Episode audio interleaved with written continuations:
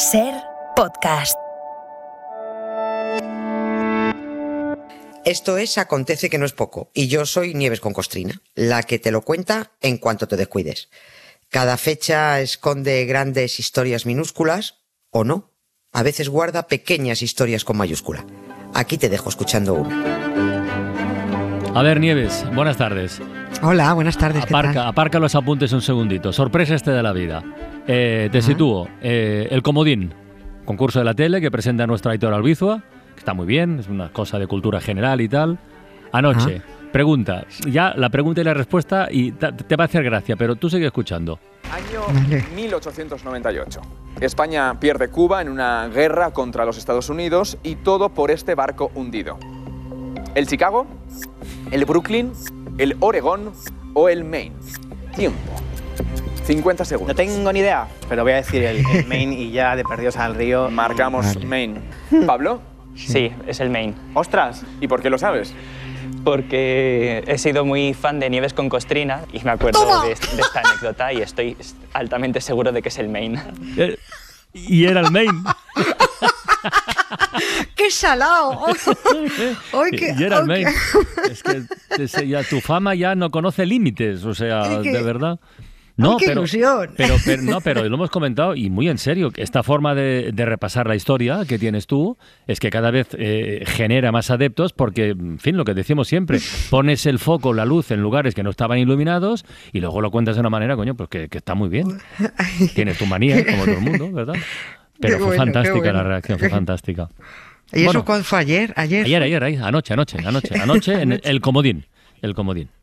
Ay, qué bueno. Venga, ya puedes recuperar recupera los apuntes. Recupera los apuntes, porque esto de, esto de repasar la historia como tú lo haces podría ser terreno abonado para las series, ¿no? Hoy, por ejemplo, si alguien se los perdió, que vaya a buscar los anteriores capítulos. Hoy tercero de uno de los grandes y más largos conflictos del mundo, que es el conflicto palestino. Bueno, palestino, árabe, israelí, que aquí caben todos, ¿eh? Sí, sí. Y más, porque desde fuera enredaron y siguen enredando o mirando hacia otro lado. Venga, va, vamos. Así es, sí. Pero fíjate que antes de llegar a la última y tercera parte, que eso será final de mes, para entender de dónde viene y cómo se ha ido enredando la guerra de los judíos contra los árabes, nos falta meter una morcilla por en medio. Una morcilla muy irreverente, porque se trata de decir que los judíos basan su derecho a haber fundado Israel en una fábula, ¿no? Es lo que se conoce como el mito fundacional de Israel. Mito. Y para, claro, sí, y para hacer valer tus derechos sobre un territorio, si te basas en la palabra mito, pues ya va- vamos muy mal, ¿no?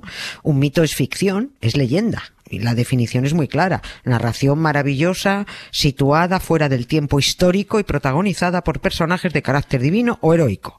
Y luego hay otra segunda acepción que te da el diccionario que es mito, historia ficticia. Está clarísimo, ¿no? Ficticio es el éxodo judío, ficticio es que el mar rojo se abriera para que pasara esta gente. Pero es bonito. Es, es- no, sí, bonito, es un- como las películas, son preciosas, ¿no? Eh, Moisés, ya no te quiero contar lo ficticio que es, todo es ficticio, ¿no? Porque todo es un peliculón protagonizado por Charlton Heston, ¿no? Y esa película es la que han convertido en historia oficial de Israel. Fuerte esto. Una historia que intentan sustentar en la búsqueda constante de pruebas arqueológicas que no aparecen por ninguna parte, ¿no? Y a eso vamos, porque ya hay un grupo muy numeroso de historiadores israelíes, no israelitas, israelíes, que han desmontado uno a uno los mitos, las mentiras sobre las que se sustenta la ocupación de ese territorio árabe que es Palestina, ¿no? Así que bueno, tocan fantasías animadas de ayer y hoy sobre arqueología bíblica.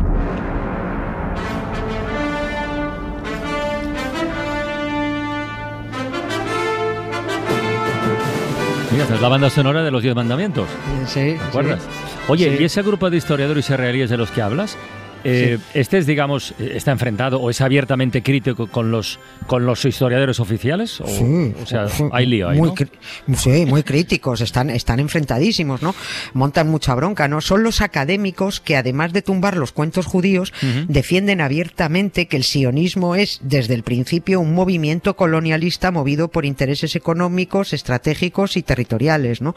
No se diferencia de los colonialismos europeos del siglo XIX porque usaron los mismos métodos, que era explotación y expropiación, ¿no? Estos nuevos historiadores mantienen que si no se alcanzó la paz cuando se pudo, a mediados del siglo XX, no fue por la intransigencia árabe, sino por la intransigencia israelí. O sea que sí, hay académicos muy, muy críticos, sobre todo además los que confían en, en, en la ciencia para demostrar las afirmaciones, ¿no? Es que no todos los israelíes son israelitas, no todos son judíos, hay, hay mucho ateo, ¿no? Nacer en Roma no, no te hace cristiano, No. te hace romano, ¿no? Nacer en Teherán te puede obligar a ser musulmán, pero no, no tienes por qué serlo, solo eres iraní. Y nacer en Tel Aviv no te convierte en judío, solo eres ciudadano israelí, ¿no? Y cuando te sacudes la religión de encima, pues, uh, pues ya no se sostiene ni una sola afirmación que pretenden hacer pasar como histórica, ¿no? No hay documentos, no hay pruebas, no hay evidencias, luego no es historia, es leyenda. Vamos a dar un repaso a algunas de esas leyendas que tenían que pasar por ciertas porque estaban en los libros sagrados escritos por unos guionistas que yo que creo que no soltaban el cubata, Oye, pues hablando de beber, vamos a empezar por el diluvio universal, por el, por el, por el mito del diluvio, del que tampoco ha aparecido ninguna evidencia eh, científica, Nada. arqueológica, ni nada, ¿no? Nada, hace casi tres años que estuvimos Mm. hablando de ello, pero encima no hay pruebas porque no puede haberlas, porque Noé es un invento, porque no hubo diluvio en el que por orden de Dios fueron destruidos todos los vivientes sobre la superficie de la tierra, que es lo que dice el libro, ¿no? Hace mucho que todo el fraude de la Torá, del Antiguo Testamento, se ha quedado con el culo al aire, ¿no? Ellos siguen en su bucle, hombre, pues claro, para quien lo quiera creer, ¿no? Está demostrado que lo del diluvio universal está copiado, clavado, de un antiguo mito mesopotámico.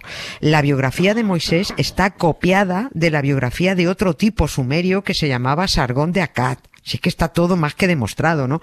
El cuento de la parejita Adán y Eva en pelotas por el paraíso, hecho uno de barro y la otra de una costilla, es una traducción, además muy mal traducida, a, decir de los expertos, del mito sumerio de la creación, ¿no? Sí, sí, sí, es que está todo, todo estaba copiado. Por eso buscan desesperadamente, y hay mucha financiación detrás, evidencias arqueológicas eh, de algo que diga eh, la Torah o la Biblia. Y claro, no encuentran ni una. Ni el muro de las lamentaciones es auténtico, ni ahí estuvo guardado el arca de la alianza, ni el arca tenía las tablas de la ley, ni estaba la piedra en la que Abraham iba a sacrificar a su hijo Isaac, ni nada de nada. La única y auténtica arca de la alianza es la de Indiana Jones. Que no es poco. Oh, hombre, ya. Sí. Todo, todo, todo eso se supone que, que lo albergaba el mítico templo de Salomón, la piedra, el arca, las tablas, ¿no? Eh, que ni construyó Salomón, ni se ha encontrado una sola evidencia arqueológica de, de él, No. en la época que se dice que lo construyó, ¿no? Y no paran de agujerear Oriente Próximo para encontrar algo, aunque sea la, la, la tira de cuero de una sandalia que perdió un judío hace cuatro mil años. Tenía que caer, ¿eh? Hombre.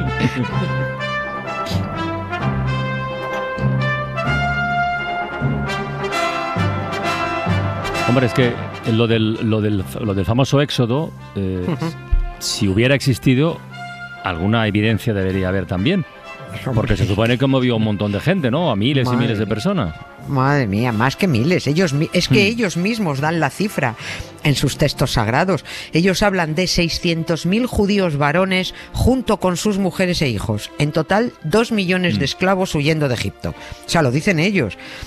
Ya el principio del cuento judío, con las diez plagas peliculeras, con el ángel exterminador asesinando primogénitos por orden de Dios, con el éxodo masivo, con Moisés subido al monte Sinaí para que tomara nota del decálogo de normas, nada de esto se sostiene en ni una sola evidencia arqueológica, ¿no? Todo es un relato de ficción.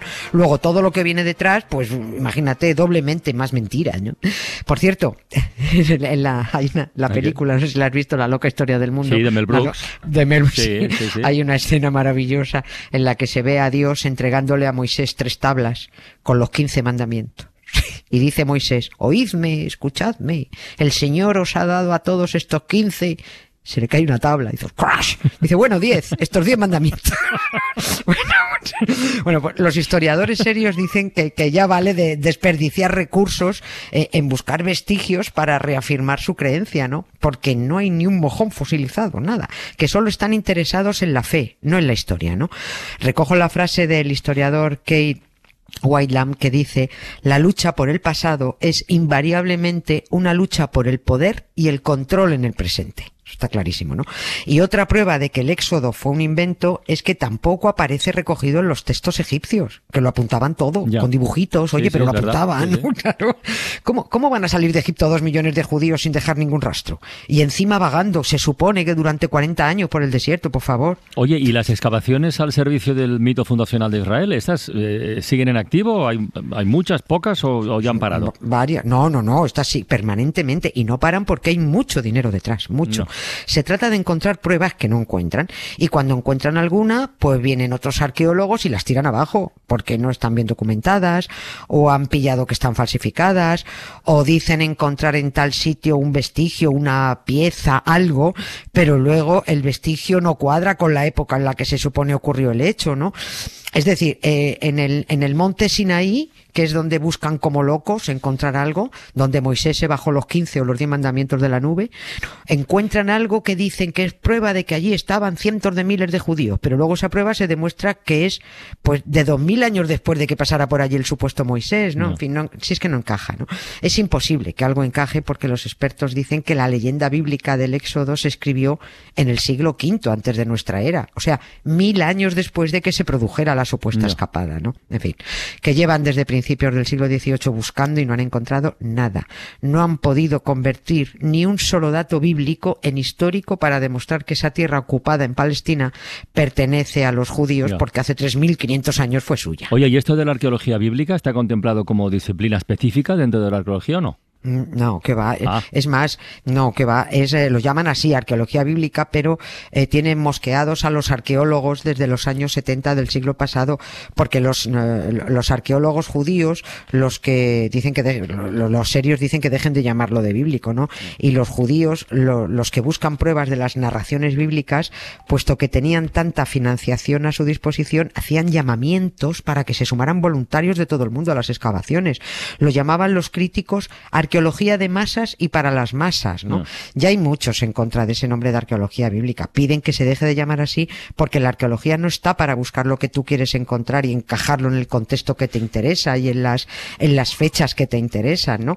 Así que, bueno, pues los arqueólogos judíos apasionados no valen para esto. Como hoy tampoco valen los supuestos expertos cristianos que siguen dando la turra con que la sábana de Turín y el sudario de Oviedo tienen sangre de un señor de hace dos mil años, con lo cual se demostraría la existencia de Jesucristo. Hombre, ya les han dicho por activa y por pasiva que esas telas son de la Edad Media, que están pintadas, que lo dejen ya. Pesaos, que la ciencia, la ciencia ya no se la dan con queso.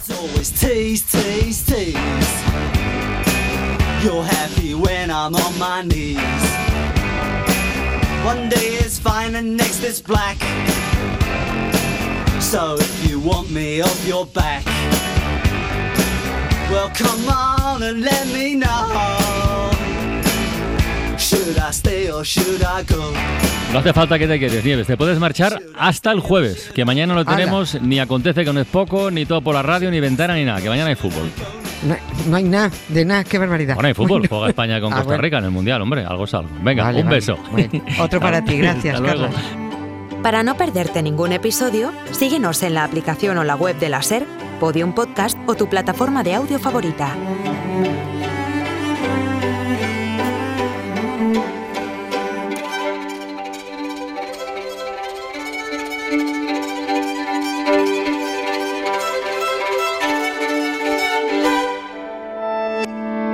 Cadena Ser. La radio.